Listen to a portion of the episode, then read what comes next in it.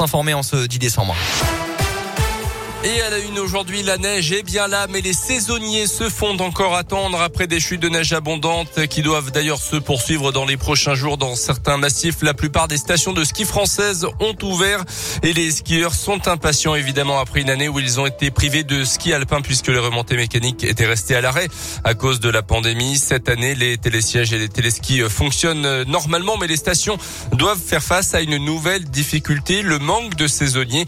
Dans le Puy-de-Dôme, la station Superbès ouvre aujourd'hui avec 20 saisonniers manquants sur les 100 recrutés habituellement.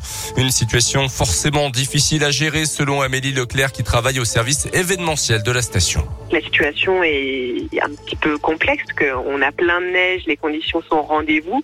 Mais au niveau personnel, c'est assez compliqué. Pour travailler en caisse ou en remontée mécanique, on est encore à la recherche de personnel euh, et au niveau des pisteurs également. Je pense que c'est aussi un différentes raisons qui amènent euh, peut-être à, ça, à la fois effectivement la réforme de l'assurance chômage, des emplois qui attirent moins, qui sont en extérieur, qui sont assez physiques, euh, des jours de travail sur les week-ends, euh, des horaires euh, pas faciles. C'est une vraie problématique qui touche pas que les, remontées mécaniques et la société de ski. Et dans la Loire, à noter que la station de Chalmazel manque également de pisteurs, d'employés de remontées mécaniques et même de moniteurs de ski.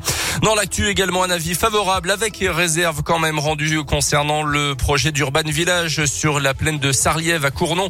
Le commissaire enquêteur a rendu euh, ses conclusions après plusieurs mois de travail. Les réserves concernent la justification du choix du lieu et les phases 2 et 3 de ce projet. Le maire de Cournon, François Rage, qui s'était prononcé contre l'Urban Village, va rencontrer le promoteur et a deux mois désormais pour signer le permis de construire.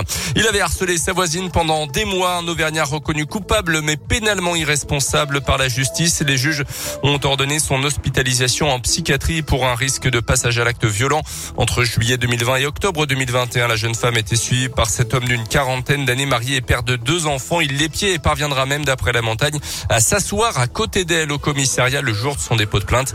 La victime a dû entamer un suivi psychologique et s'est vu reconnaître quatre jours d'ITT. À retenir également Yannick Agnel, la tête sous l'eau en ce moment. L'ancien nageur double médaillé d'or au de Londres en 2012 a été placé en garde à vue dans une affaire de viol et d'agression sexuelle sur mineurs. Des faits qui remonteraient à 2016 à Mulhouse où le nageur était alors licencié. Les sports avec la Ligue Europa de foot, le match nul de Lyon sur sa pelouse face aux Glasgow Rangers hier soir. Victoire de Marseille, match nul également pour Monaco. Et puis en rugby, l'ASM touché par la Covid-19 avant de recevoir l'Ulster. Ça sera demain pour la première journée de Champions Cup. Un cas contact et un joueur testé positif d'après la montagne. Pour l'instant, la rencontre entre les deux clubs n'est pas remise en cause, mais tous les résultats des tests PCR de l'équipe ne sont pas connus. Et les places à gagner très vite.